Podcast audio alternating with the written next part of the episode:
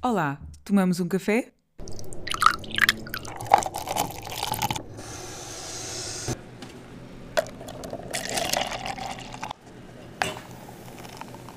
Bem-vinda ao podcast de Ana Rita Rocha, Um Café com a Autora.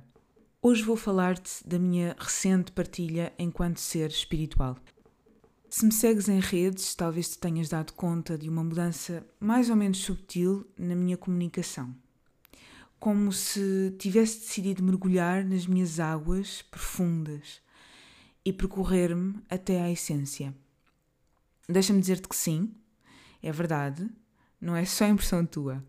Eu decidi levar a minha comunicação a outro nível, muito mais conectado comigo e com aquilo que considero ser a fonte de tudo. Para que me entendas, deixa-me hoje falar-te um bocadinho de mim. Saudade. Saudade foi o que sempre senti desde que tenho memória.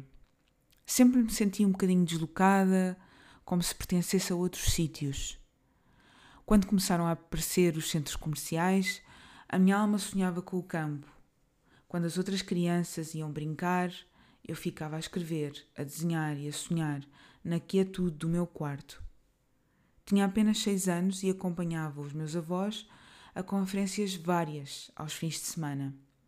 Lembro-me, por exemplo, de ver discursar a Flávia de Monsaraz e também me lembro de uma conferência sobre a viagem iniciática de Fernando Pessoa.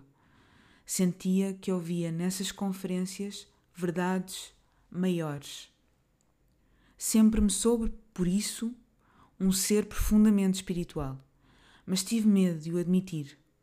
Medo de julgamentos, de palavras alheias, de me afirmar como crente numa fonte de tudo, numa centelha, num lugar a que podemos chamar casa.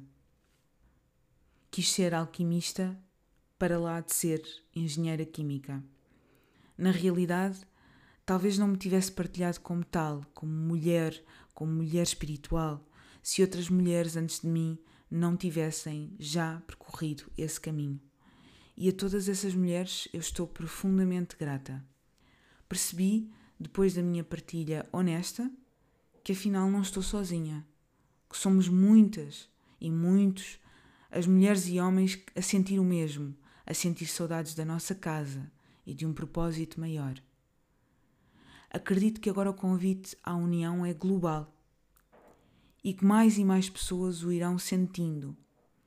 A minha arte, a minha escrita, a minha criatividade, realmente eu acredito que elas não são minhas, que eu sou apenas veículo Sou canal para que elas se possam manifestar.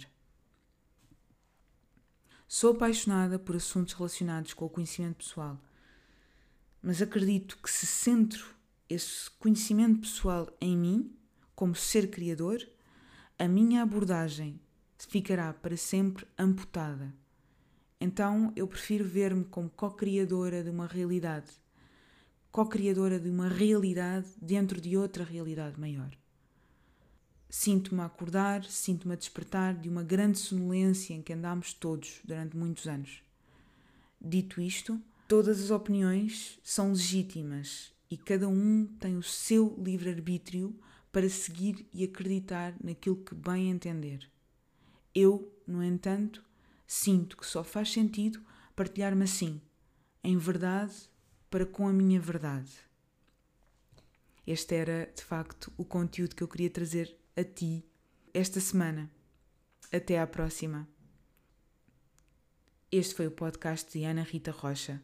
Se ainda não estás subscrito, subscreve. Reflexões e inspiração para uma vida mais plena e presente.